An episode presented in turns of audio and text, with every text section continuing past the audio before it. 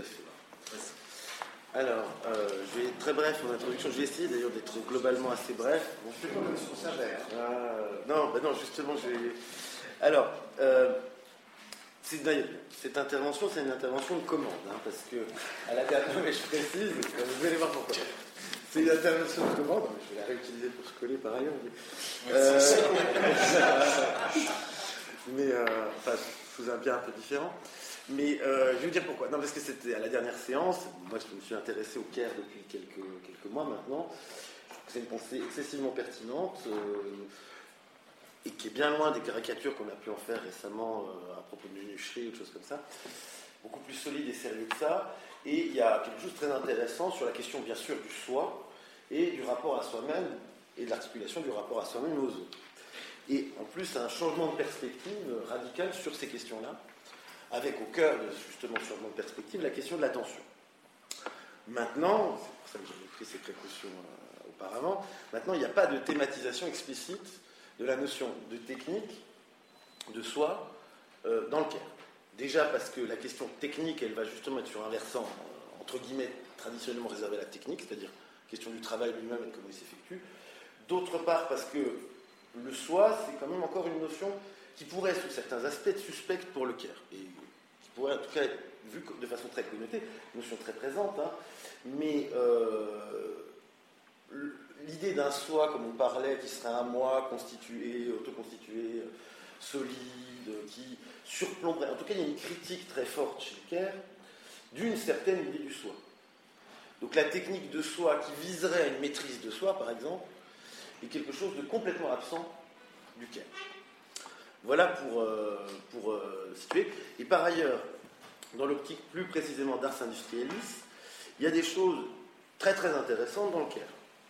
En particulier dans ce qu'on a pu appeler la deuxième vague du Caire, alors tout ce que je disais sur l'attention, le changement du regard, ça c'est présent dès le début, et de voir en quoi ce changement de regard induit un changement de comportement qui rend ben, le monde meilleur, euh, au moins aussi bien si ce n'est meilleur qu'il n'est, d'une part, et d'autre part, en particulier chez Joanne Tronto, sur laquelle j'insisterai dans un deuxième temps, il y a une très forte euh, liaison organique, en tout cas, entre la notion de care et ce que serait qu'une démocratie effective, et qui touche, à mon avis, euh, au cœur des préoccupations euh, euh, industrialistes et entre autres les logiques de bottom-up, etc.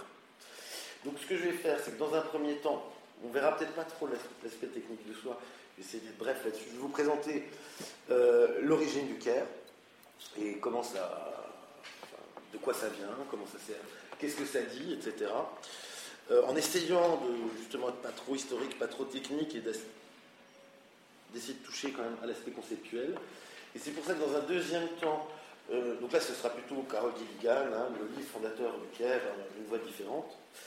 Et dans un deuxième temps, je m'intéresserai au problème que ça pose, hein, la conception de Gilligan, à la fois dans le cadre d'une politique féministe, à la fois dans le cadre d'une morale aussi, qui soit une morale digne de ce nom effective, une éthique en tout cas. Les deux termes sont assez utilisés de façon équivalente chez les auteurs du CARE. Euh, et je m'intéresserai plus particulièrement à ça, à Joanne Tronto, qui euh, garde tout le côté conversion de l'attention, orientation du regard, tout en évacuant, sans le rejeter bien sûr, mais en évacuant, en tout cas comme point de départ, si ce n'est historique, euh, la, question, euh, question du moral des femmes, que Tronto critique fermement. Donc, tout d'abord, on va commencer par là, les origines du Caire. Carole Gilligan, hein, vous trouvez tout ça dans ce livre qui s'appelle Une voix différente, qui est plutôt intéressante. écrit. Alors, c'est écrit au début des années 80. Ça lancera, un très grand succès aux États-Unis, euh, puis international, sauf fois n'est pas coutume en France. Le livre a été retraduit récemment et a été redécouvert fortement euh, euh, ces derniers temps, puisque le Caire est vraiment quelque chose qui est au cœur de l'actualité. Alors, qui est Gilligan? Carole Gilligan, c'est une collaboratrice de Lorenz Colbert ceux qui sont, font de la psychologie, ça devrait peut-être dire quelque chose. Lorenz Kohlberg, c'est la référence, on va dire, l'autorité en matière de psychologie du développement moral. Euh, alors, je ne vais pas rentrer dans les détails, mais euh, Kohlberg, en fait, développe une pensée qui montre, d'après lui, excessivement critiquable, mais qui montre qu'il y a six stades dans le développement moral répartis en trois niveaux. Donc il va interroger, il va interviewer des, enfants. Euh, alors il leur présente des, problématiques morales, du genre, euh, le plus célèbre, c'est le dilemme de Heinz. Hein, il, explique aux enfants que Heinz a une femme qui est très malade, Heinz est très pauvre, le pharmacien a le médicament qui pourrait soigner la femme de Heinz, qu'est-ce que Heinz doit faire? Alors, vous avez six stades qui se répartissent en trois niveaux. Premier, euh, stade, euh, ce qu'on appelle la morale préconventionnelle, qui s'articule vraiment en fonction des notions de, euh, de récompense et de peine. Si je vole le médicament, je puni. Si, si je vole le médicament, ma femme va être gentille avec moi. C'est très bien expliqué chez Tronto, page, autour de la page 100. Deuxième stade, c'est la morale euh, qualifiée conventionnelle, instrumentale, euh, individualiste. Euh, moi, je n'ai jamais très très bien compris hein, ces histoires de stade, je trouve assez artificielles. Donc là, ça va être une espèce de légalisme. on ne doit pas voler parce que sinon on va être puni. Là, c'est plus simplement au niveau individuel, mais c'est élaboré. C'est ce qui intéresse Colbert. C'est pas tant. Moi, c'est ce que j'ai trouvé très déstabilisant en lecture du, comme Gilligan, je vais vous expliquer pourquoi juste après. Mais ce qui intéresse Colbert, c'est pas ce qu'on vont faire les gens. Ce qui l'intéresse, c'est la façon dont ils, de quelle façon ils élaborent euh, les raisons qui vont les faire agir ou non dans un sens ou dans un autre. Et donc, des derniers stades, c'est la morale post-conventionnelle, où là, euh, le sujet arrive à s'abstraire des conditions euh, de sa société donnée et arrive à être quelque chose dans une interrogation en termes d'universalité sa femme a une dignité, enfin, grosso modo, le sixième c'est la morale kantienne. Euh, il faut traiter chacun, euh, euh, enfin l'humanité de chacun dans sa personne comme la personne de tout autre, jamais en même temps comme, comme un moyen, mais jamais simplement comme moyen, toujours en même temps comme une femme. Et avoir conscience de ça. Et ce qui est très important pour Colbert, visiblement, c'est le passage à l'abstraction. C'est-à-dire le passage de ma femme à une personne qui mérite le respect. Et Gilligan s'occupe de tout ça et constate que aucune, très très peu de, jeunes filles accèdent euh, au stade 5, qui est le stade de la moralité, on va dire, authentique et effective. Alors, pourquoi? Bah, euh, Il y a une discussion qui est assez intéressante, qui est assez serrée de Gilligan, qui montre euh, pourquoi l'explication traditionnelle, hein, d'un sexisme tout à fait banal, et elle consiste à dire que bah, pourquoi les femmes n'accèdent pas au stade des plus élevés de la moralité Parce que tout simplement, elles n'en sont pas capables. C'est une femme. Gilligan, c'est une femme, oui. Donc il va critiquer tout ça. Elles n'en sont pas capables, c'est-à-dire qu'il y a un développement psychologique féminin qui est tel que on n'accède pas au stade 4 euh, de l'amour. Euh, au stade, oui, au stade 4, 5, euh, ou 6. De toute façon, le stade 6, il est très très compliqué. C'est le stade de la désobéissance civile que Colberg abandonnera quasiment à la fin, en voyant la rareté en fait de, ces occurrences. Et donc, l'interprétation additionnelle, c'est de dire les femmes n'ont pas une moralité aussi complète que celle des hommes. Pourquoi? Parce que le développement masculin est fondé sur la séparation, et donc un processus de progrès vers l'autonomie, alors que ce qui caractérise le développement féminin, c'est l'attachement donc, on reste dans le fusionnel, ce qui implique qu'on soit toujours euh, dans un rapport euh, immédiat avec les demandes d'autrui, ses sentiments, ses affects, etc. Et que grosso modo, on n'arrive pas à décoller de l'environnement immédiat. Hein. Euh, autrement dit, hein, Gilligan analyse tout ça, les hommes sont dans une autodéfinition par séparation, alors que les femmes sont dans une autodescription. On n'est pas dans quelque chose de conceptuel, ça peut être situé par connexion par connexion, hein, par les liens, par, etc. Alors, euh, comme le souligne justement euh, euh, Gilligan, ce modèle du développement masculin, je cite, remplit les conditions indispensables de réussite dans le monde des affaires.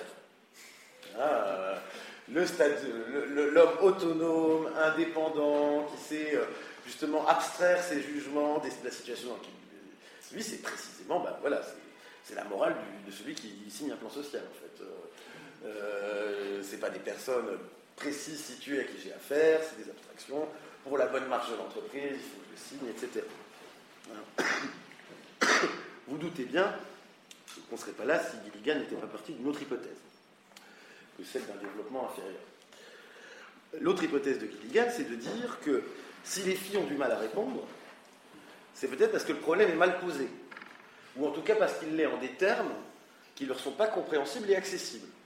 Et alors on voit, hein, il y, a en particulier euh, deux, enfants de 10 ans, euh, bon, pour des enfants de 10 ans, un discours d'une élaboration quand même assez surprenante, mais euh, on va voir d'ailleurs ce, point-là juste après dans la critique qu'on peut lui formuler à l'égard de Gilligan. mais le, jeune garçon, Jack, là, pas de problème, il doit voler le médicament, des beaux principes universels. Et puis, Amy, on lui pose le dilemme de, la petite Amy, on lui pose le dilemme de Hans, et là, elle a l'air même stupide. Hein, le dit, elle est complètement désemparée, elle répond pas, elle bafouille. Alors, comme on insiste, etc., elle se sent euh, euh, prise en faute.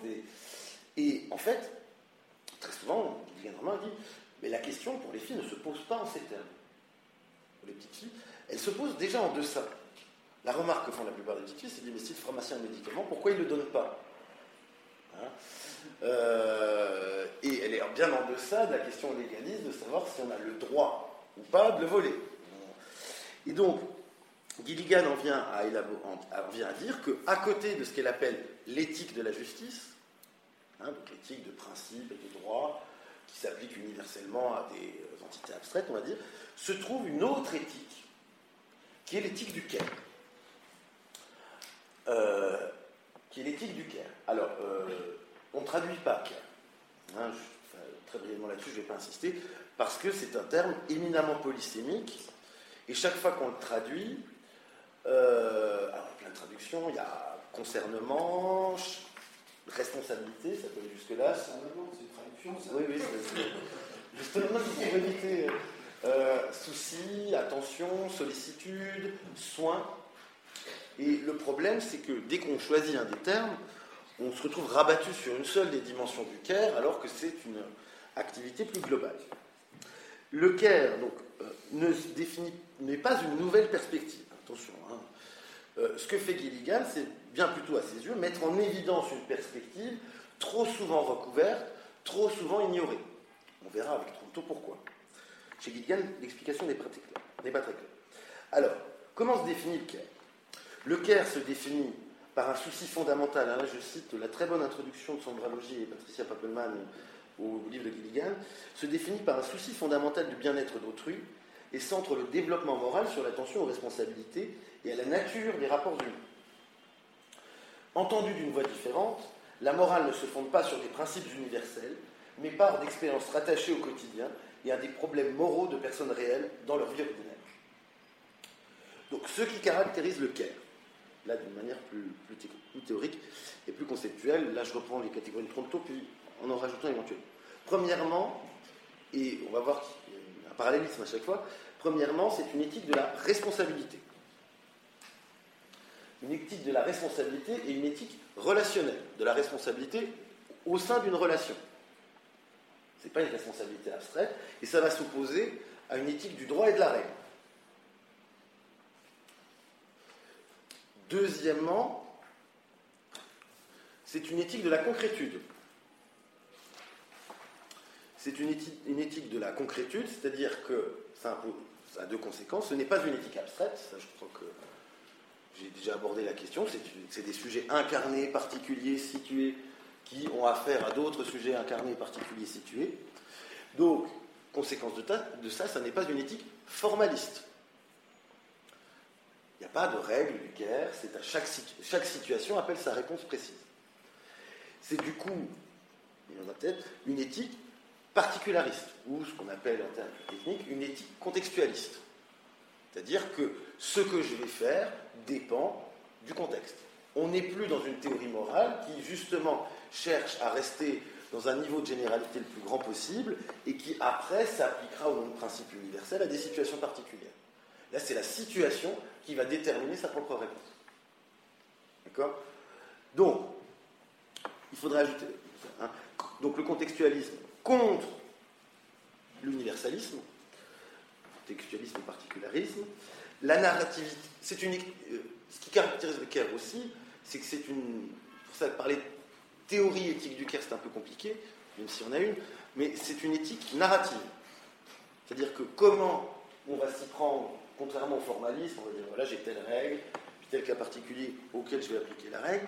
Là, c'est la méthode du CARE, c'est une méthode narrative. On raconte. Hein, on, raconte ce qui se passe, et c'est en fonction de ce récit qu'on choisit l'agir ou pas. Enfin, qu'on adapte son action ou pas.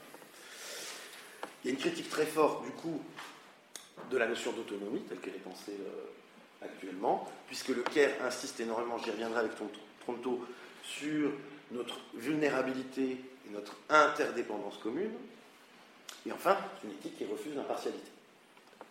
Là, c'est une responsabilité toujours partielle. Hein. On est toujours engagé dans ce que l'on fait. Alors, hein, donc le CARE, l'activité de CARE, c'est quoi? Alors, oui, ça aussi, j'ai oublié de vous le dire, c'est une activité. Le CARE, c'est avant tout une activité ou une pratique et pas du tout une théorie. Le CARE, c'est quelque chose qui s'effectue d'être fait. Hein? Euh, d'où le fait que, d'ailleurs, on y reviendra, mais on est dans une éthique de la vertu, c'est-à-dire que ce qui compte pour le CARE, ça n'est pas qu'est-ce qui est bien, qu'est-ce qui est mal, c'est comment faire en sorte que les gens fassent le bien et évitent de faire le mal. Donc, je cite Gilligan, le souci de maintenir la relation lorsque les désirs et les intérêts divergent, la prise en compte des particularités de la personne et des situations, l'engagement à répondre aux besoins concrets, le rôle accordé aux sentiments et aux émotions dans la compréhension des situations, caractérise, entre autres, cette façon de définir les problèmes moraux et d'y répondre. Les femmes perçoivent le dilemme moral comme un problème de responsabilité et de préoccupation du bien-être, du care, de l'autre, et non comme une question de droit et de, règles. Cette conception relie le développement de leur raisonnement moral au changement qui modifie leur compréhension de la responsabilité et des rapports entre la personne. De façon analogue, une morale synonyme de justice associe le développement à une logique d'égalité et de réciprocité, ainsi, une éthique du bien-être, ethic of care, de l'autre repose sur une logique psychologique des relations humaines, ce qui contraste avec la logique formelle d'équité sur laquelle est fondée la conception de la justice. vous avez d'un côté égalité, de l'autre attachement. D'ailleurs, Gilligan fera le parallèle. Qu'est-ce qui est, euh, quel est le, mal qui correspond à l'égalité C'est l'oppression. Quel est le mal qui correspond à l'attachement C'est l'abandon. L'abandon.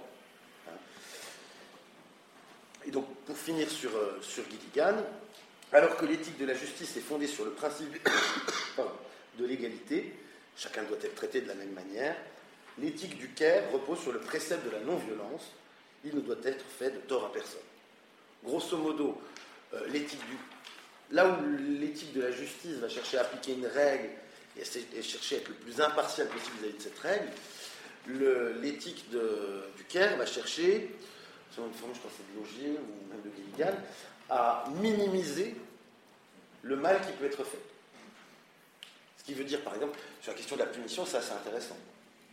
On va beaucoup moins punir dans une éthique du care que dans, dans une éthique de la justice. Dans une éthique de la justice, c'est rétributif, c'est mécanique. Est-ce que ça s'inscrit directement dans la, le mouvement de l'utilitarisme anglais? Ça peut. J'ai pas encore euh, abordé de front cette question. Mais. Parce que minimiser le mal qui peut être fait, ça, ça me semble. Oui, mais c'est. Euh, ça n'a pas de relativité sociale, hein, c'est absolument qu'il faut le faire. C'est euh, une fin qui est une fin en soi, minimiser le mal. Le principe de l'utilitarisme, c'est une fin quand même dérivée de. Voilà, dans lequel non, c'est en soi. Hein Justement, on va le voir, parce qu'on peut faire. Nous, on va s'intéresser surtout au care politique, qui n'est pas du tout utilitariste pour le coup, mais euh, on peut faire un care qui n'est pas du tout politique. Et qui là, du coup, euh, pose comme, euh, oui, une norme absolue la minimisation du mal. Alors, ce qui est très intéressant, le livre s'appelle Une voix différente,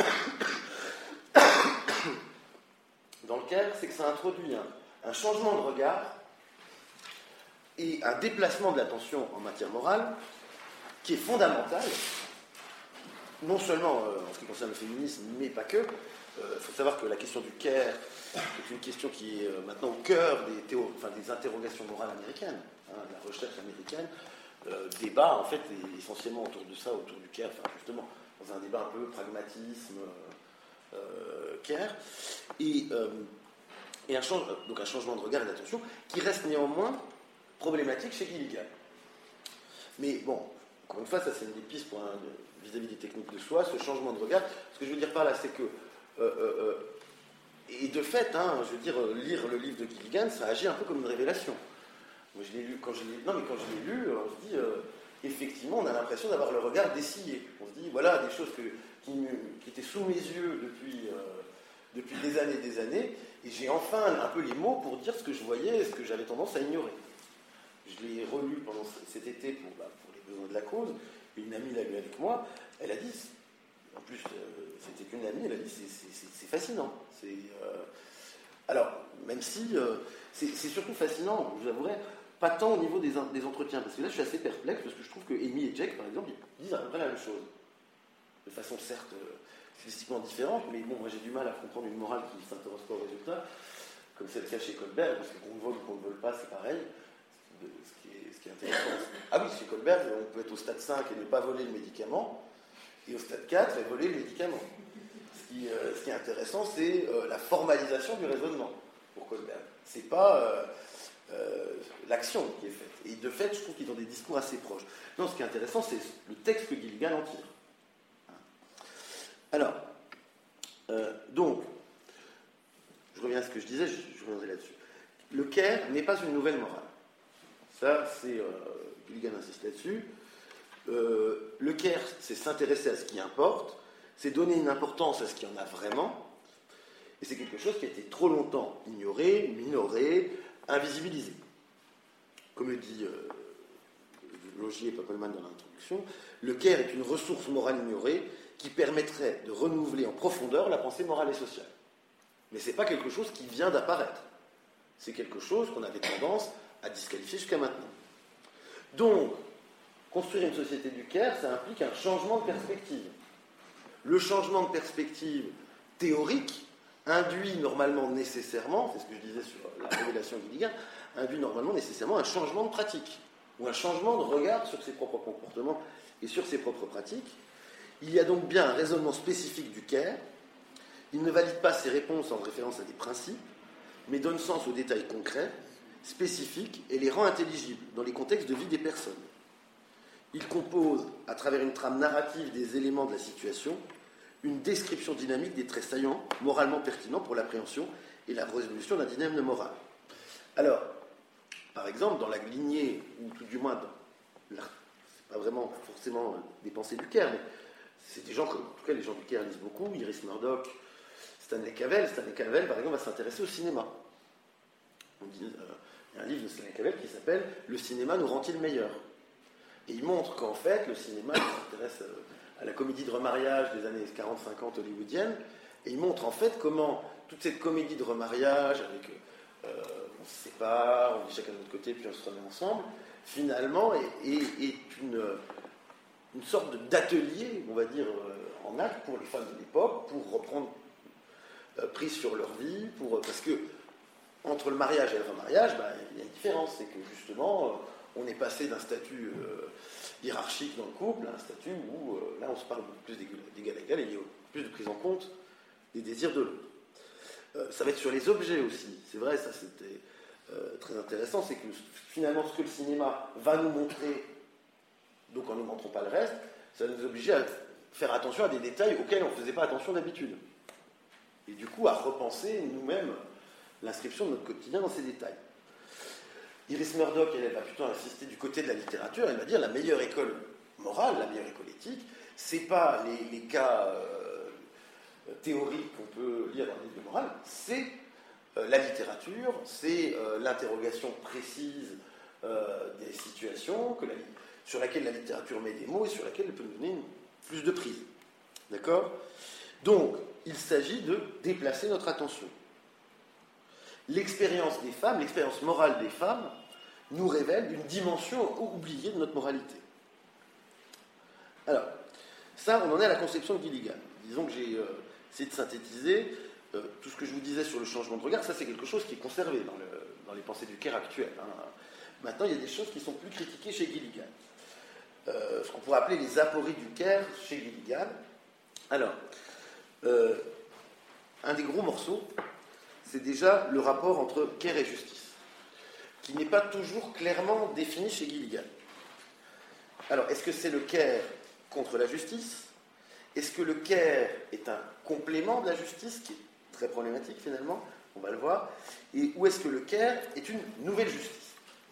Gilligan penche vraisemblablement pour une complémentarité de l'éthique du CARE et de la justice. Euh, une chose est sûre, euh, les, deux choses ne sont pas exclusives l'une de l'autre. Hein. il ne s'agit pas de choisir un camp et de supprimer. Et d'ailleurs, c'est ce que le CAIR ne fait jamais, c'est plutôt les, théoriciens de l'éthique de la justice, de l'autonomie, etc., qui disent Mais votre affaire, c'est secondaire. Colbert dira à Gilligan euh, C'est très bien, tu as raison, hein, c'est pas faux ce que tu dis, mais euh, ça reste finalement une morale de la sphère privée. C'est pas ce qui nous intéresse, nous, dans le développement moral. alors, Gilligan, c'est intéressant dans la fin de d'une voie différente. Justement, il y a un balancement où elle explique bien que euh, les hommes euh, gagnent finalement à mettre plus de care dans leur moralité. Et c'est bien parce que les femmes se sont inscrites dans une éthique de la justice qu'elles ont pu acquérir des droits, des revendications, et du coup développer une pensée du care un peu plus, euh, un peu plus développée. Peut-être un petit passage, mais j'espère que je ne prends pas trop de temps. Euh, puisque toutes les relations peuvent être caractérisées à la fois en termes d'égalité et en termes d'attachement et de connexion, toutes les relations, publiques et privées, peuvent être considérées de deux manières, et l'on peut en parler en deux séries de termes. En adoptant l'une ou l'autre des voies ou des points de vue moraux, les, personnes peuvent souligner les problèmes associés à différentes sortes de vulnérabilité, à l'oppression ou à l'abandon, et centrer l'attention sur différents types de préoccupations. Chez Gilligan, on a plutôt une complémentarité. Mais le problème de Gilligan, c'est qu'elle reste encore euh, dans un cadre qui, euh, est aporétique, parce qu'elle ne tranche pas la question euh, véritablement de la morale féminine. Ce n'est pas une morale essentialiste. Hein. Ce n'est pas parce qu'on est une femme qu'on est plus porté vers le caire. C'est bien quelque chose qui est construit. Il y a quand même une tension entre morale des femmes et morale des, morale des femmes et morale universaliste. Et du coup, euh, cette insistance euh, reconduit les catégories de la discrimination. Alors je ne vais pas rentrer dans le détail, mais c'est Tronto qui fait euh, une très bonne critique, une très forte critique de l'argument de la moralité des femmes, même considérée comme supérieure, puisque dans ce cas-là, ça ne peut jamais être qu'un supplément d'âme qui vient se rajouter et qui du coup vient renforcer les catégories qui font qu'il y a une morale des femmes, privé public, autonomie, attachement, etc. Et on voit bien chez Gilligan, d'ailleurs, il y a un courant du Caire celui qui me passionne le plus, mais qu'on appelle le care maternaliste, hein, ce que Tronto appelle le risque du maternalisme d'une part, du localisme d'autre part, qui prend comme modèle de la relation de care la relation euh, parentale et plus particulièrement la relation maternelle. Hein, en disant, ben voilà, il y a une origine quasi biologique euh, de cette moralité féminine, portée vers le souci, vers l'attention, vers le bien-être, euh, qui est due au fait que ben, les femmes sont des mères et qu'elles sont du coup, porter euh, à s'occuper des enfants. Euh, ça va chez Nodings même euh, à des choses qui sont carrément antiprocéduralistes. C'est-à-dire, justement, le care, c'est ce qui se fait spontanément, par sentiment, intuitivement. Alors que ça, c'est très critiquable, puisqu'il y a des techniques du care, justement, même chez les parents. Et, et, donc de dire, voilà, la seule chose à quoi sert la justice, c'est perdre du temps, finalement, à s'encombrer de procédures et de, et de paperasse, euh, et, du coup on ne résout pas les problèmes des personnes quand, ils ont besoin, euh, quand, elles en ont besoin. Hein. Donc on est quand même dans un modèle là, donc care maternaliste, euh, qui est très tourné vers la question du sentiment, donc du care comme disposition, hein. et dans le cadre du relation mère-enfant, qui est une relation diadique, diadique et constitutivement déséquilibrée. C'est-à-dire qu'il y a un caregiver, comme on dit en, du care, un donneur de care, qui est la mère, et un pur receveur de care, qui est l'enfant. Bien, ça c'est un premier. J'y reviendrai avec, parce que c'est précisément ce à quoi s'attaque Toronto, euh, qui est très intéressant. L'autre biais dans lequel on peut attaquer Killigan, c'est tout simplement euh, euh, un biais méthodologique. l'étude réalisée, l'étude qu'elle fait, que, font, que fait Colbert aussi, hein, c'est le même sujet à peu près. Les études qu'elle fait sont réalisées sur des populations très restreintes de personnes extrêmement privilégiées. Hein, euh, c'est dans des collèges privés euh, américains très, très haut d'accès. Et l'histoire, d'ailleurs, c'est que l'étude sur laquelle elles se font pas mal pour, euh, Et ça sera invalidé par Colbert lui-même, parce que méthodologiquement, elle n'était pas assez rigoureuse. Et du coup, en fait, d'autres études ont montré que d'une part, les deux genres partageaient des analyses de type care et de type justice, c'est-à-dire qu'on trouvait des analyses en termes de care chez les hommes aussi, sans problème, et des analyses en termes de justice chez les femmes, et que d'autre part, la plupart des analyses, c'est pour ça que je disais ma perplexité dans, les entretiens, la plupart des analyses conjoignent les deux, à la fois en termes de care et de justice. L'autre point, qui semble plus intéressant, qui fait démarrer Tronto de sa réflexion, c'est euh, que, en fait, on s'aperçoit, si on fait des études sur les minorités, les minorités économiquement discriminées, on s'aperçoit que ces minorités ont très souvent tendance à employer des termes qu'on qualifierait de termes de care. Donc que la communauté, finalement, que ceux qui ont tendance à s'exprimer et à penser dans une éthique du care, c'est pas tant ceux, c'est pas tant les femmes, de manière générale, que ceux qui sont discriminés. Que ceux qui, en fait, font les travaux de care. Hein, euh, les gens qui balayent dans le métro euh, ici à Paris, la nuit, hein, quand on ne voit pas, c'est du care. Euh, on, va, revenir sur la définition de Tronto, c'est du care et c'est invisibilisé. Alors, donc Gilligan, comme le dit Tronto, n'a pas bouleversé la logique fondamentalement exclusive de la théorie de Colbert. Et ce que reproche Tronto à Gilligan, c'est finalement de faire une analyse en termes plus féminins que féministes, qui du coup a tendance à, faire verser potentiellement, en tout cas on peut tirer le cœur vers le sentimentalisme, le localisme, ce qui entraîne des, euh, euh, des apories strictes. Ce, dont il faut prendre conscience avec Tronto, c'est que le care n'est pas exclusivement féminin. Et que si on a pu croire que c'était une morale féminine, ça tient plutôt à la place discriminée des femmes dans la société qu'à une essence féminine qui. Euh, c'est parce que les femmes euh, sont assignées le plus souvent aux travaux de care qu'on a eu tendance à associer morale du care et morale, féminine. Et ce qu'il faut bien voir, c'est que ce qui caractérise les travaux de care, c'est leur invisibilité. C'est leur invisibilité, ce sont des travaux qui sont invisibilisés. pourquoi, dit, dit Tronto? Bah, Parce que le fait de les invisibiliser, c'est un bon moyen et c'est encore une fois là, on peut repenser à ces histoires de regard, le fait de les invisibiliser, c'est un bon moyen pour que les puissants puissent continuer à être puissants sans mauvaise conscience. Hein, combien, de, personnes il faut pour faire un Xavier Bertrand Je prends cet exemple-là, mais ça marchera aussi avec euh, Martine Aubry. Bah, il en faut, j'avais fait le calcul une fois, euh, il en faut bien une dizaine. Il y a son chauffeur, sa secrétaire, euh, l'huissier qui va s'occuper d'amener ses dépêches, etc sa femme, celle qui est sa femme, celle qui s'occupe des enfants, etc. Et on, en arrive quand même pour une personne qui occupe un espace public visible, qui a un travail que tout le monde considère comme valorisé, valorisé au tel point qu'on estime qu'il faut l'aider pour qu'il ait tout son temps à se consacrer, tout son, qu'il ait tout son temps à consacrer à ce travail, eh ben, il y a foule de personnes qui sont invisibles. Et le fait de se dire, mais non, c'est pas vraiment du travail, mais non, c'est pas si important que ça, ben, ça permet de continuer euh, sans problème de mauvaise conscience, à, faire ce qu'on doit faire. Hein, dire, vous m'amènerez mes chemises au pressing, je suis désolé, j'ai une réunion. Euh, pour caricaturer euh, la chose. Alors,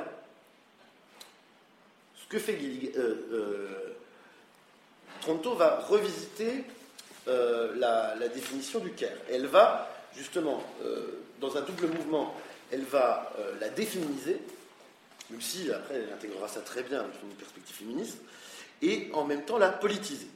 La définition du CARE de Fischer et Tronto, c'est au niveau le plus général. Nous suggérons que le CARE soit considéré comme une activité générique qui comprend tout ce que nous faisons pour maintenir, perpétuer et réparer notre monde, de sorte que nous puissions y vivre aussi bien que possible. Ce monde comprend notre corps, nous-mêmes et notre environnement. Tous, éléments que nous cherchons à relier dans, en un réseau complexe en soutien à la vie. Qu'est-ce que ça veut dire? Ça veut dire que, premièrement, le care ne se limite pas aux interactions humaines. Il y a une dimension d'entretien dans le care. Vous voyez, si on passe au souci, on perd cette dimension-là. L'agriculteur, moi je m'étais posé la question, est-ce que l'agriculteur fait un métier de care? Si on part du principe qu'il est plus euh, censé être là que pour produire de la nourriture et nourrir les autres, ça c'est clairement pas une activité de care, mais quand on dit qu'il doit s'occuper de la campagne, faire en sorte qu'elle soit entretenue, c'est du care. Deuxièmement, et ça contre le care euh, sentimentaliste, diadique, etc., le soin n'est jamais une relation purement euh, duelle ou même interindividuelle, une relation sociale. Euh, justement, c'est un, un troisième point, l'activité du soin est dans une large mesure définie culturellement et présente des variations selon les cultures. Ce qui va avoir des incidents sur la question du besoin. Le besoin, ce n'est pas simplement le besoin vital et naturel. Une société va devoir définir ce qu'elle entend par ses besoins. Et, et surtout, c'est la tragédie du Caire, dira Tronto, mais comme les besoins, enfin les ressources sont limitées et les besoins infinis, ben surtout, ça va choisir des, falloir choisir des priorités entre les différents. Et ça encore, ça demande euh, bah, justement un, rapport à soi et, euh, et, aux autres. Et enfin, le soin est actif. Le soin est une pratique, c'est un travail. Il y a une dimension de disposition, mais pas que. Parce que si on tire du côté de la disposition, on tire du côté du sentiment. Et on ne s'aperçoit pas, d'ailleurs, euh, entre autres, que le travail de care est organisé de façon complètement sociale. C'est-à-dire que l'infirmière qui vous soigne, elle, a peut-être très envie de vous soigner et que vous soignez bien, au mieux dans certains cas, mais elle n'est pas obligée. Et euh, en ce sens-là, tantôt il peut y avoir du mauvais care, et il n'y a pas besoin d'y croire pour pratiquer le care. Voilà. C'est pas très bon pour la personne qui. Ce serait pas épanouissant pour la personne qui le pratique, mais on peut être devant un moniteur euh, qui compte les pulsations cardiaques, hein, c'est l'exemple que je prends, comme on est devant un moniteur qui euh, s'occupe d'une chaîne de production. Donc, ce qui veut dire que dans le. Donc, à cet égard, hein, le care n'est pas simplement une préoccupation intellectuelle ou un trait de caractère, mais le souci de l'existence, engageant l'activité d'être humain dans les processus de la vie quotidienne. Le care est à la fois une pratique et une disposition. Mais Tronto insiste bien sur la dimension de pratique et de travail. Alors là-dedans, il y a quatre phases hein, qui reprennent ces quatre moments, qui est ce que euh, appelle le care, le bon care, c'est-à-dire le care intégré, dans, dans lequel toutes les phases du processus sont interconnectés.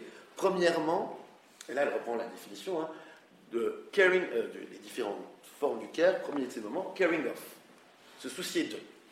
Ça c'est le moment de l'attention, la reconnaissance du besoin. Je prends conscience qu'il euh, y a de la famine en Afrique et je me sens euh, concerné. Ça ne veut pas dire que je vais agir.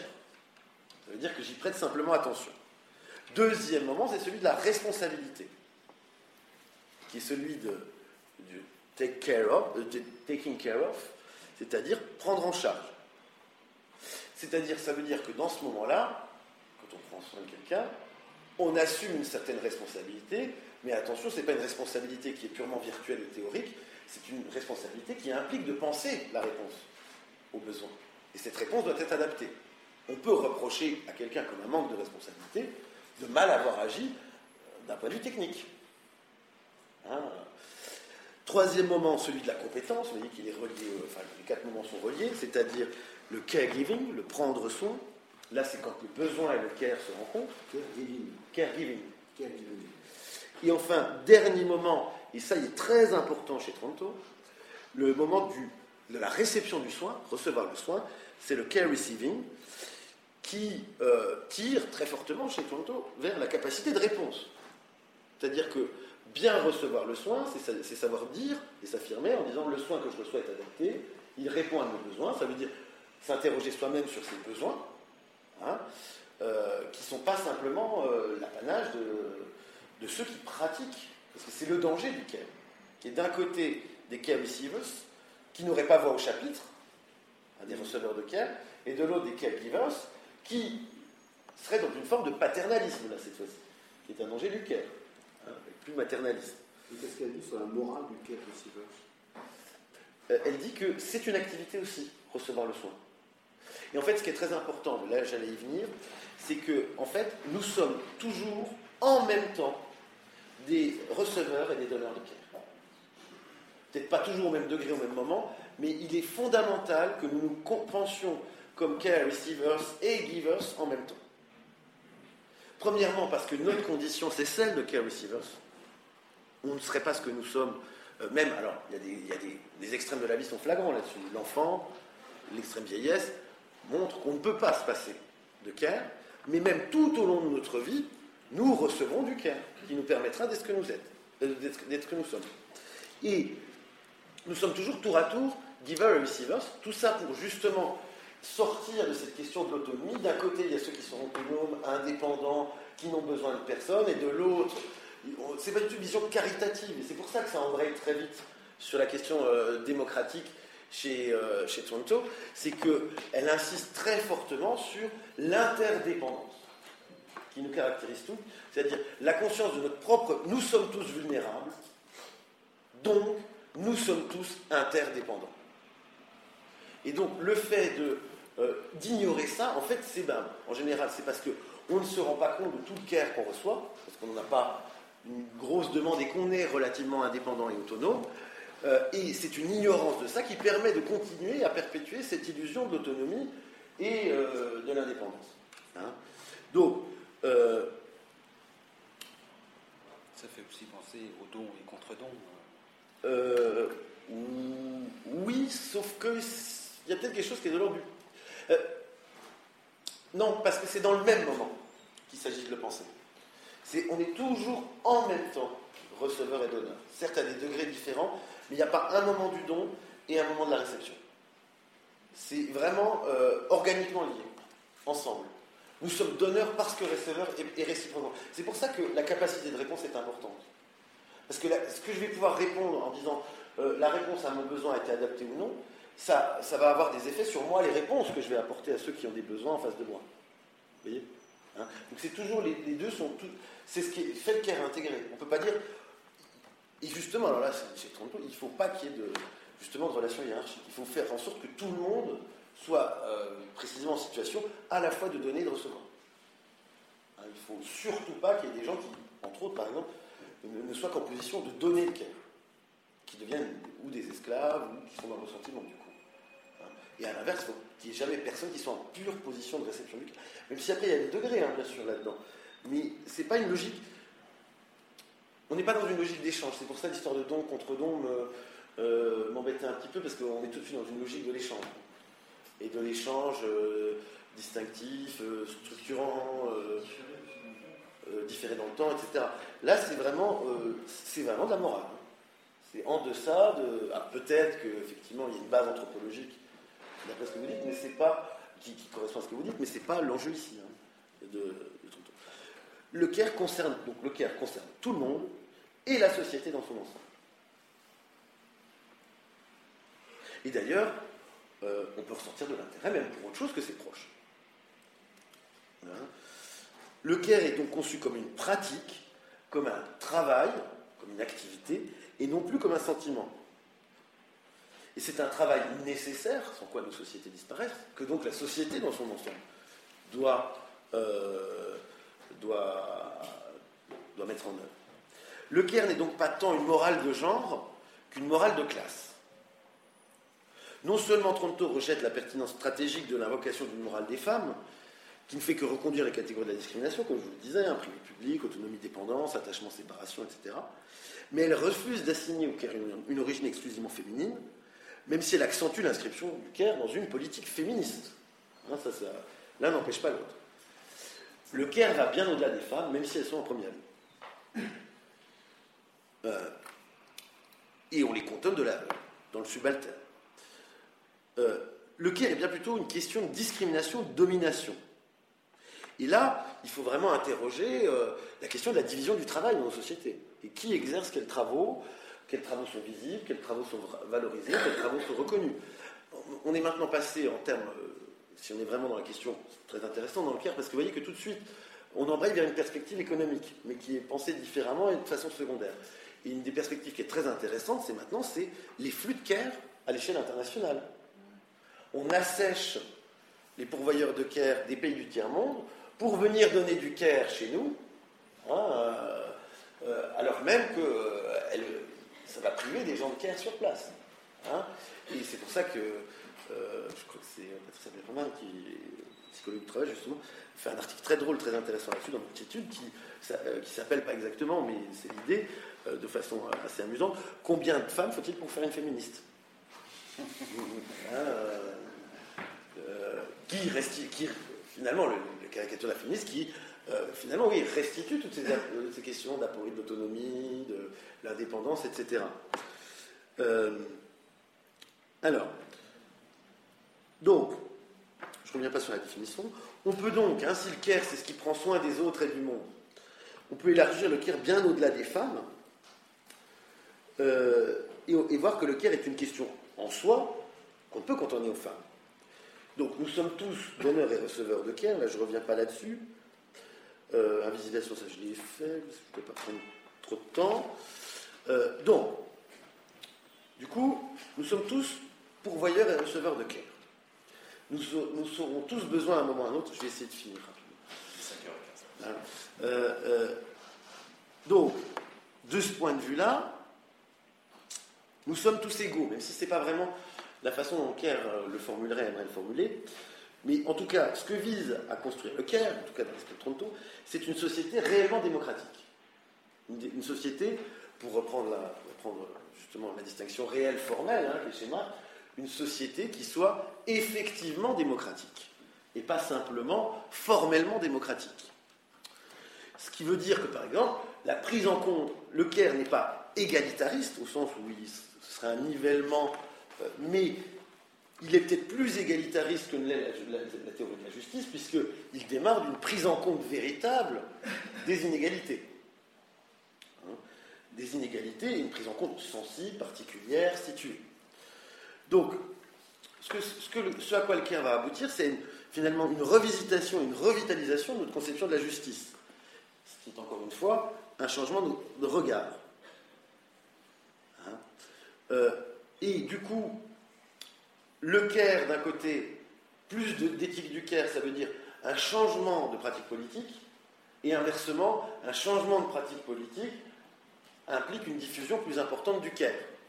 Hein euh, un des points les plus intéressants de Toronto, la question organique de l'éthique du Caire, c'est le changement de paradigme moral et ce qu'il va induire dans nos pratiques à nous politiques. Comment nous allons agir dans une sorte de cogénération. Et voyez bien qu'on est vraiment euh, euh, à une échelle politique. Il s'agit, c'est vraiment une société du Caire, une démocratie du Caire qu'il s'agit de construire, et pas une société du soin. Hein C'est-à-dire que euh, si le Caire est une activité, alors les citoyens qu'on veut sont des citoyens actifs et pas simplement des citoyens qui seraient bien pris en compte par la société. Et là, vous voyez que de toute façon, si on, limite le Caire aux soins, on rentre très vite, et très facilement dans les accusations de, de Alors que, et encore une fois, j'insiste sur le, quatrième, aspect, la, capacité de réponse, hein, qui est une activité dans la réception. Hein. Et donc, du coup, le problème pour Tronto, c'est le suivant définir une manière de penser la morale qui élargisse des formes de sympathie au-delà de notre groupe d'appartenance reste, probablement aujourd'hui la question morale fondamentale.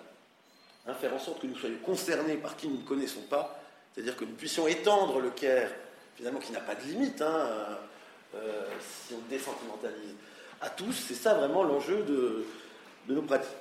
Être moralement, euh, être moralement bon exige entre autres de chacun qu'il s'efforce de répondre aux demandes de soins auxquelles il est confronté dans sa vie.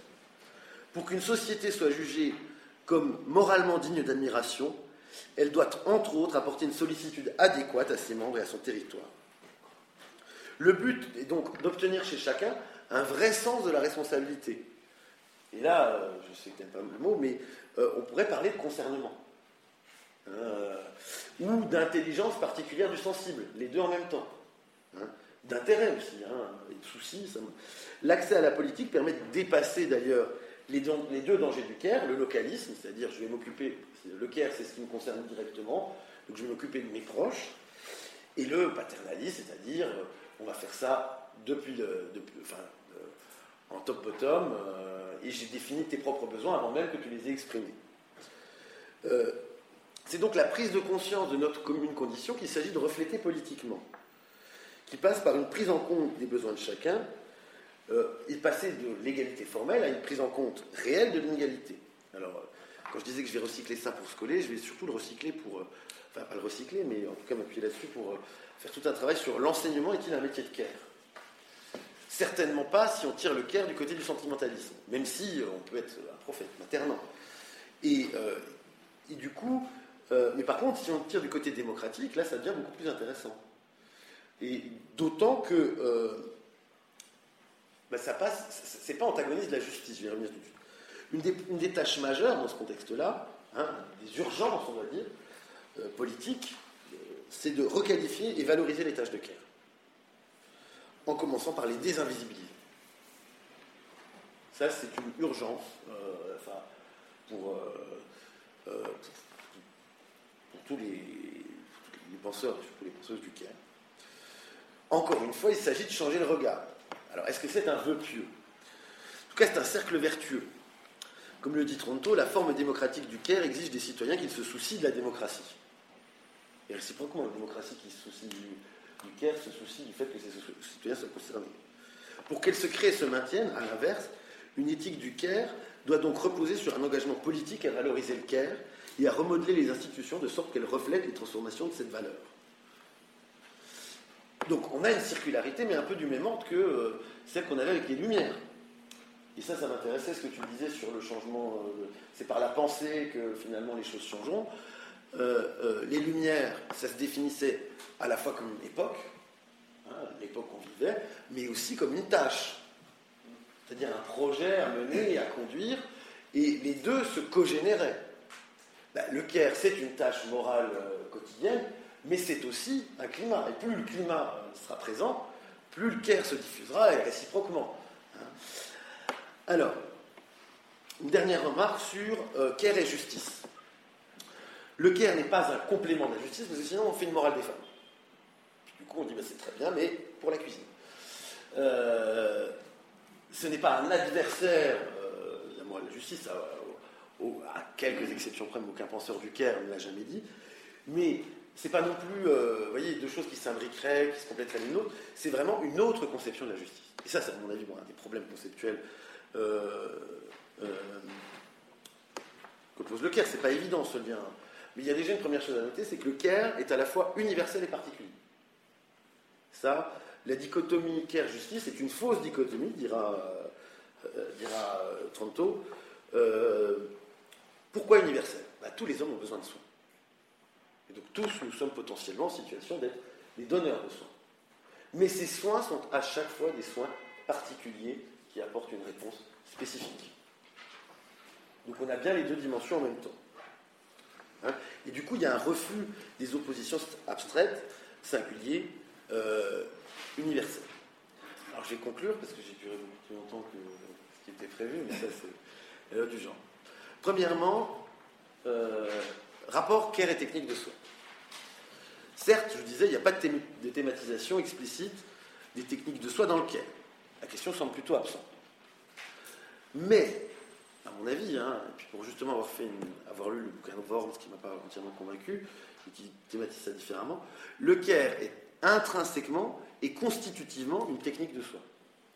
C'est pour ça que c'est pas. Alors, il n'y a pas d'exercice comme chez les stoïciens, mais le simple fait de lire du care, de s'y intéresser, c'est une technique de l'intérêt, par la simple lecture et par le, changement de regard qui le. Je vais peut-être un peu loin, mais euh, j'essaie justement de rapprocher ça aux techniques de soi. Euh, alors, hein, euh, le care est une activité qui existe déjà, et lorsqu'elle est cultivée, donc réflexive, elle devient une technique de soi. Dans l'activité de care, je sors nécessairement transformé, euh, non seulement euh, certaine non seulement dans ce que je vais faire, dans ce que je pense, etc., mais aussi dans le rapport que j'ai à moi-même. Ne pas se voir comme une espèce de monade autonome, isolée, toute puissante, ben, ça implique qu'on va se considérer autrement et qu'on va agir autrement et qu'on va agir vis-à-vis des autres autrement. Alors, avec ce dernier point, euh, donc, on a, comment dire, une dimension spirituelle. Alors, ce que je dis, c'est encore une fois pas thématisé comme ça, mais spirituelle au sens où pratiquer le care, étudier le care, ça a nécessairement des conséquences sur soi, une incidence sur soi. C'est pas une théorie. On peut, être- on peut connaître très bien la théorie morale kantienne, ne pas être kantien et être le pire des salauds dans sa vie quotidienne. C'est beaucoup plus difficile en ce qui concerne le care. On ne s'intéresse pas au care si on ne veut pas euh, euh, se faire transformer par le care. Donc en ça, il y a une dimension, euh, oui, on pourrait dire spirituelle, de transformation de soi dans le. Euh, bien. Qui est, alors, je n'ai pas trop insisté là-dessus, mais qui est d'ailleurs clairement du côté des morales contextualistes et ce qu'on appelle des éthiques de la vertu.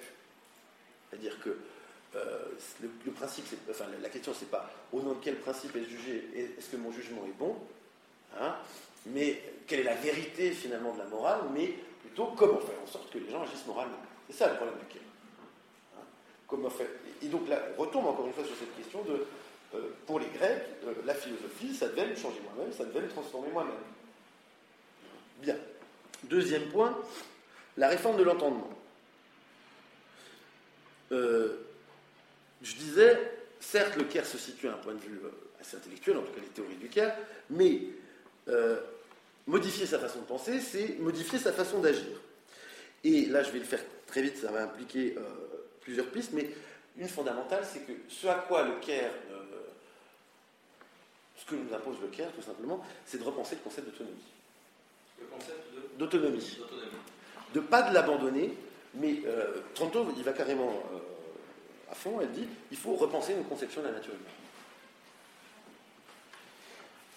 Car le Caire exige une connaissance non idéalisée de soi et des autres. Vous avez, alors j'ai pas trop insisté là-dessus, mais c'est en ce moment le principal chantier, en tout cas intéressant, euh, de la philosophie morale. Cette question de l'autonomie et comment, vous avez très bon livre là-dessus, comment penser l'autonomie, bah, dirigé par une philosophe française du Caire, et de plus penser une autonomie qui soit toute puissante sur soi-même, une maîtrise de soi, et qui soit plutôt, plutôt que de penser euh, le contraire de l'autonomie comme étant l'hétéronomie ou la contrainte, plutôt penser l'aliénation comme contrainte de l'autonomie, qui est quelque chose qui est beaucoup plus inscrit euh, dans le Caire, bien sûr. Enfin, euh, parce que je repensais à ce que Christian disait euh, la dernière fois, ben, on voit que euh, dans le Caire, il y a un lien constitutif entre les techniques de soi et les techniques de nous. D'ailleurs, cette frontière entre le soi et le nous, elle est absolument pas étanche dans le cas du Caire. Euh, aux, deux extrêmes, si on place le curseur aux deux extrêmes, on a bien quelque chose comme du soi, quelque chose comme du nous, mais la plupart du temps, on est dans. c'est ce que dit, je pense, Iris Murdoch, ou. non, pas Nodings, mais Cora Dalman, qui dit euh, penser le Caire, c'est penser gris. Hein. C'est penser dans le gris, en permanence. Hein. Ni dans le noir, ni dans le blanc. C'est toujours dans le gris qu'on est, et dans l'interrogation du gris. Ce qui veut dire que si on a une autonomie non fermée sur elle-même, nécessairement, euh, la frontière entre le soi et le nous, c'est pas une frontière, c'est une membrane qui est, poreuse. Et euh, du coup, le Caire, aussi bien en même temps, la diffusion du Caire, c'est une technique du nous, d'une certaine façon. Bien. Et tout ça, bien sûr, qui induit une autre vision de la, justice qui vise à nous rendre plus juste. Pour conclure, je conclurai avec tôt, pourquoi le Caire n'est-il pas une catégorie centrale de l'analyse de la société? Sans une réflexion systématique sur le Caire, l'opportunité de parvenir à une perspective critique sur notre culture est perdue.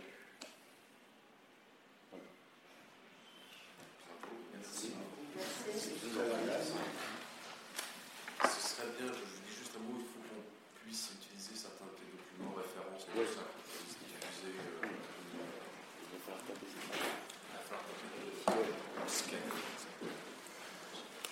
je suis désolé, c'est. poser des questions Ah bah non, bien sûr. Non, non, c'est. Il n'y a pas de rappel. Il faut, faut qu'on parte à 18h. 17h30, J'étais un peu plus long, mais pourtant j'ai essayé de condenser. Hein, déjà. Euh, je, suis d'accord avec vous. Euh, le rattachement des techniques euh, du soi et de la question du care passe beaucoup par, enfin pour moi, passe beaucoup par les, techniques du nous et, aussi les techniques de la relation. Donc la question de la relation. Hein. Ouais. C'est pour ça que tu as lu le bouquin de Worms. Oui, euh, Worms, quand il il s'en empare euh, pour dire euh, la relation du soin, c'est la relation la plus importante. il lui donne un statut ontologique qui est, important parce que pour lui, dans cette relation, il réintroduit toute la tradition du. il remet à jour toute la tradition du réalisme relationnel, qui dit que la relation, est première, c'est c'est dans la relation que les, que les termes de la relation vont se constituer. Comme quand on dit que c'est la relation médicale qui donne un statut au docteur et au patient. Il n'y a pas d'abord un, docteur et un patient, et puis ensuite une relation qui arriverait par derrière. De la même manière, dans la relation, dans la relation parentale, la relation maternelle. C'est la relation maternelle qui fait qu'une femme va devenir euh, une mère et que l'enfant va euh, lui faire face d'une certaine manière, mais c'est la relation qui va porter les termes, non pas les termes qui arrivent avant la relation. Ça, c'est un petit peu le, c'est le, coup que joue euh, euh, Worms pour ré- réintroduire toute la dimension du care avec le réalisme relationnel et avec derrière en perspective tout Simondon, même s'il ne le cite pas. Euh, L'autre point, parce que nous on parle de, soins, alors industrialiste, quand je dis nous, c'est surtout Bernard. Donc la critique, je pense que ce sera l'objet d'ailleurs de la prochaine, le 2 octobre, soins et relations, dont- de ce dont on va parler. Euh, ce qu'on pourrait reprocher au CARE, je ne serais pas tellement d'accord avec ta conclusion. Je serais d'accord avec ta conclusion, mais tu as fait parler, je crois, le, le CARE tel que peut-être il ne- lui-même ne le parlerait pas. Le problème du CARE, c'est qu'il y a trop de CARE. Il y a trop de. CARE. C'est-à-dire que ce qui passe à la trappe, c'est la dimension éminemment pharmacologique. C'est à la fois soin, euh, poison et remède. Euh, ce que tu as évoqué en conclusion sur l'aspect gris, je pense que les tenants du CARE, eux-mêmes, spontanément, n'ont pas ce. Je pense que c'est plus du toi-même ou une relation industrialiste ou ton travail qui a injecté ça en introduction plus qu'un discours qui vient du, euh, je crois. Euh, Parce que le risque du CARE par rapport au débat aujourd'hui, notamment parce que ça a été repris par le Parti Socialiste, enfin, Oubry avait évoqué question du CARE, donc euh, la filigrane derrière, c'est quoi? C'est ce que l'enjeu du discours socialiste pour la prochaine élection, ça va être euh, ben, euh, le CARE, voilà, le centre de la.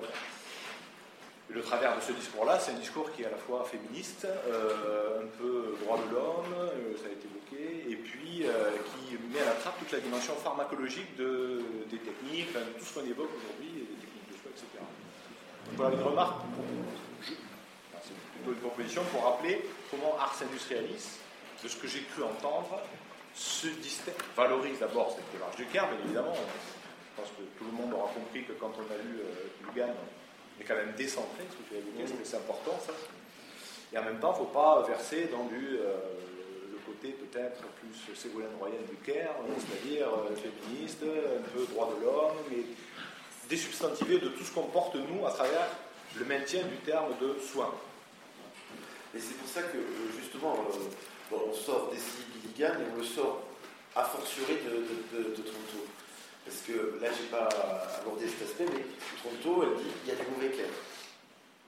Et pourquoi il y a du mauvais care Parce qu'il y a des gens qui n'ont pas envie de le faire. Mais parce que c'est surtout une question. Et là, on touche aux questions. C'est vrai qu'elle ne va pas jusqu'à la pharmacologie, bien sûr. Mais s'il y a du mauvais care, parce que, entre autres, il y a une mauvaise organisation du care. Et que du coup, le care, quand il est mal organisé, quand il est mal pensé, il devient toxique. Voilà. Il devient toxique pour ceux qui le reçoivent et pour ceux qui, euh, qui l'exercent. Parce que l'infirmière qui se retrouve complètement dépossédée de, de- de son Ben, travail, Je pense que c'est ce que vous vivez dans l'éducation, de plus en plus. oui, T'as plus de moyens, t'as plus de là. Donc tu la question que tu as posée, est-ce que je suis en position de care Ben, Il me semble que l'organisation est tout est fait aujourd'hui pour que je ne sois plus du tout en position de. il y a, même deux types, enfin, il y a même deux degrés dans le care, il faudrait que je, je refasse ça peu près, mais il y a une question purement éthique et dispositionnelle, la mère abusive, Hein, ça c'est du mauvais care. Et après, il y a une question organisationnelle et politique, c'est-à-dire qu'il y a des situations qui fait que on ne peut pas être en situation d'intégrer le care. C'est ce le, bon care, c'est le care intégré, c'est celui qui intègre les quatre moments. Quand les, moments sont dissociés, là, bah, on est souvent dans la toxicité. On est poser une question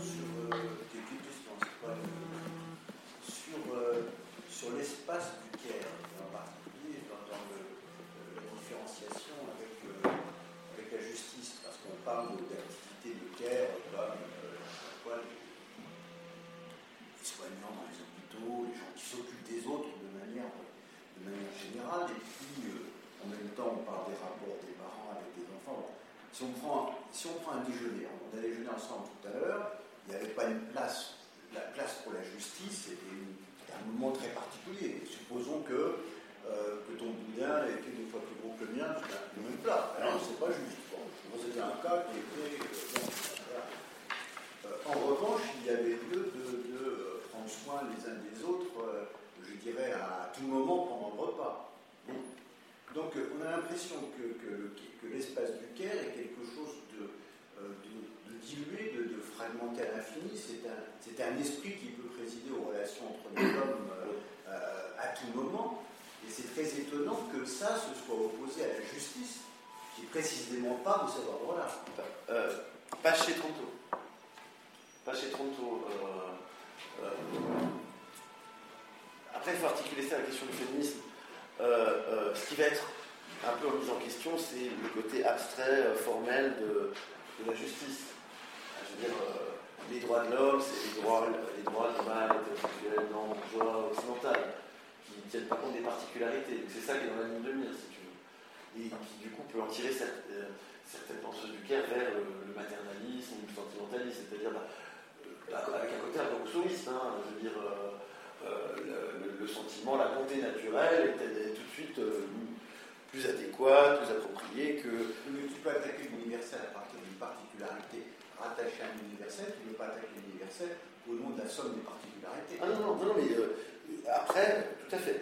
Après, si tu veux, chez Tronto, euh, enfin, universel et particulier, Caire et justice, sont pas du tout, euh, sont pas du tout antagonistes, sont pas, sont même pas complémentaires. C'est-à-dire qu'il s'agit de, notre, euh, rendre notre justice plus caring, en fait. Et éventuellement, réciproquement, notre, Caire plus juste aussi. C'est, on pourrait dire que c'est deux perspectives vers une même chose. C'est, assez compliqué. Moi, j'ai mal à trancher la question. à moins vraiment, ça mérite de le faire.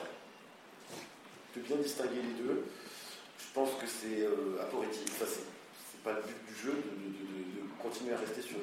Ce que dit Tronto à la fin, c'est que finalement, le Caire nous donne une autre vision de la justice.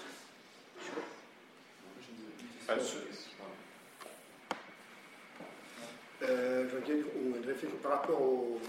Tu parles de, de- de- du métier du care, Mm. comme les infirmières, bon, moi je suis éducateur, on peut de l'eau. Est-ce que le care, ça peut être un métier?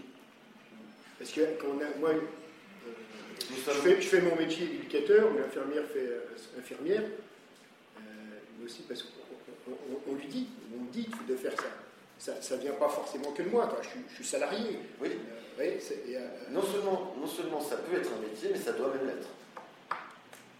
Pourquoi Pour pas que justement euh, il y ait, euh, on soit dans le sentimentalisme, euh, c'est-à-dire c'est les enfants qui vont s'occuper de leurs grands-parents, de, leurs, de leurs parents quand ils sont âgés. C'est, et, et- et- et du coup, ça permet aussi bah, de, de- de- de- de casser euh, le danger du localisme, de- d'en faire un métier. Ça ne doit pas être un métier qui est réservé à certains et dont d'autres, euh, qui seraient privilégiés, euh, n'auraient pas à se préoccuper. Et ça doit être repensé dans une organisation qui fasse que, pareillement, il n'y ait pas que des, des gens qui soient assignés en permanence à fournir du care.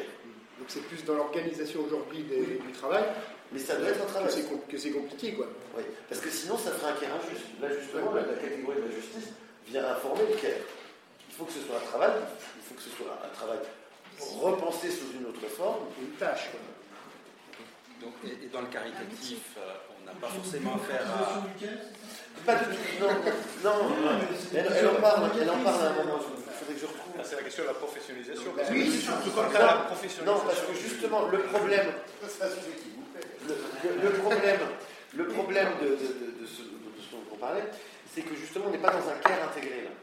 Et la bureaucratisation, c'est typiquement euh, euh, une non-intégration du care. C'est-à-dire que ceux qui prêtent attention ne sont pas ceux qui prennent euh, la responsabilité d'eux et ne sont pas les mêmes, qui ont forcément, donc ont pas forcément, et c'est pas forcément encore les mêmes pour les compétences. L'institutionnalisation du Caire, pour changer de concept. Ah oui, un passage au plan politique, ça c'est sûr. Euh, Dans quelle mesure on peut organiser le CAIR Ben oui, ça- Qu'est-ce qu'il y aurait comme exemple concret l'organisation du CAIR Au niveau politique, quoi. Euh, Ouais, enfin, C'est pas ça. bah, je trouve qu'un hôpital et un lycée, c'est d'assez bons exemples déjà. Là, là, c'est des exemples de l'abandon. De Parce que il me semble qu'aujourd'hui, Ah oui, il y a un business du care. oui, oui, ah oui, oui, ah oui, ah oui, ça c'est clair. British, British Petroleum, qui dit Beyond Petroleum, toutes ces industries nocives se- ne communiquent que sur un- une de leurs activités qui est parfois marginale et qui prend la figure du care. Les énergies renouvelables pour EDF, sachant que 99 c'est du nucléaire, British Petroleum, euh, les autres c'est l'industrie de la propreté alors que c'est Areva les déchets nucléaires.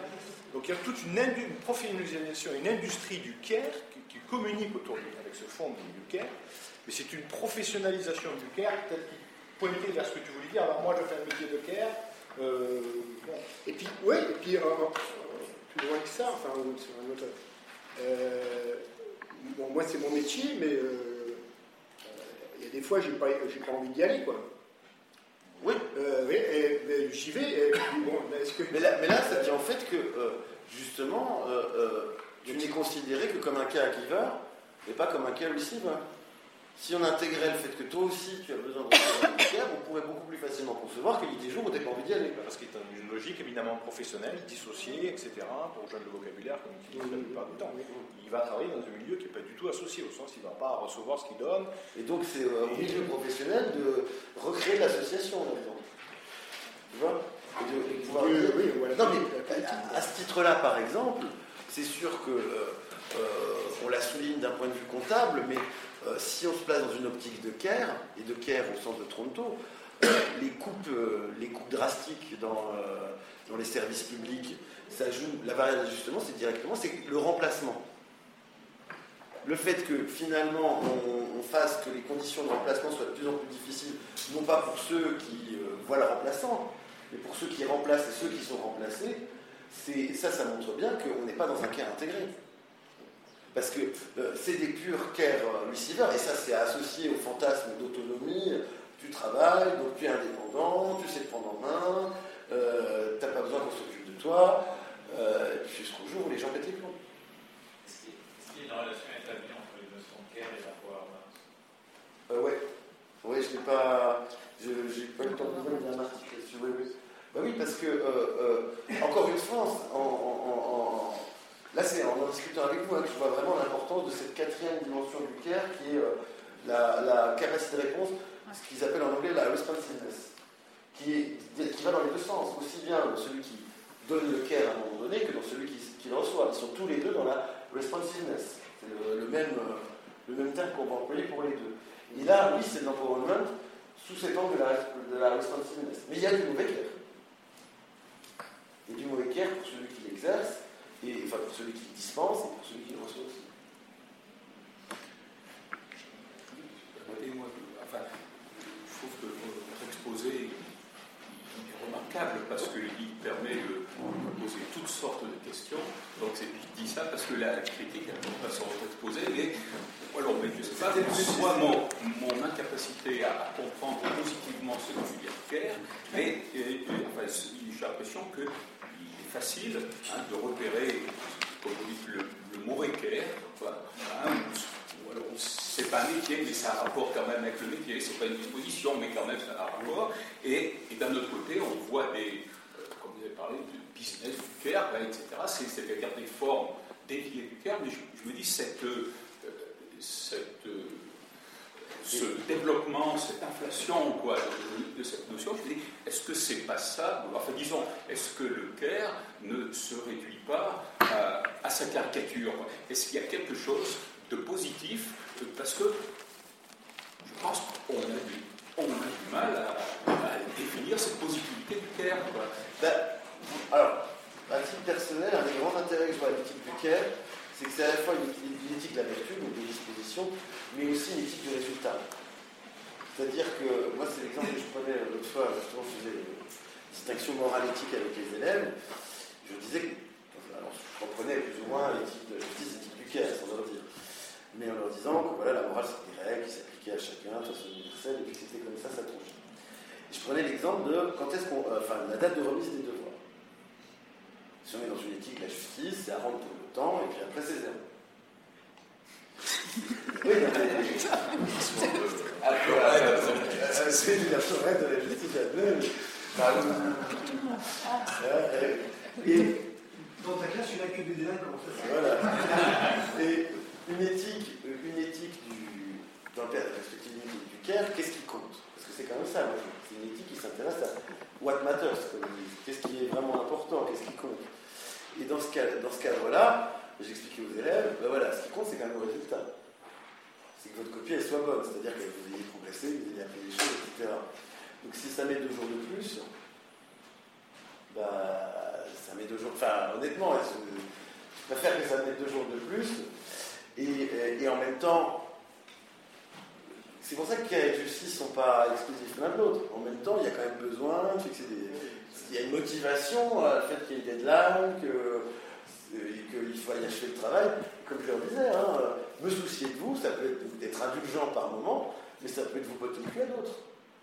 Plus que, et si je vois qu'il y en a qui ont besoin de plus se faire rappeler à plus qu'on soit un peu euh, euh, taqué avec eux, enfin un peu. Euh, Je serai injuste avec ceux qui ne seront pas de bons guérisseurs. Hein, euh, euh, voilà.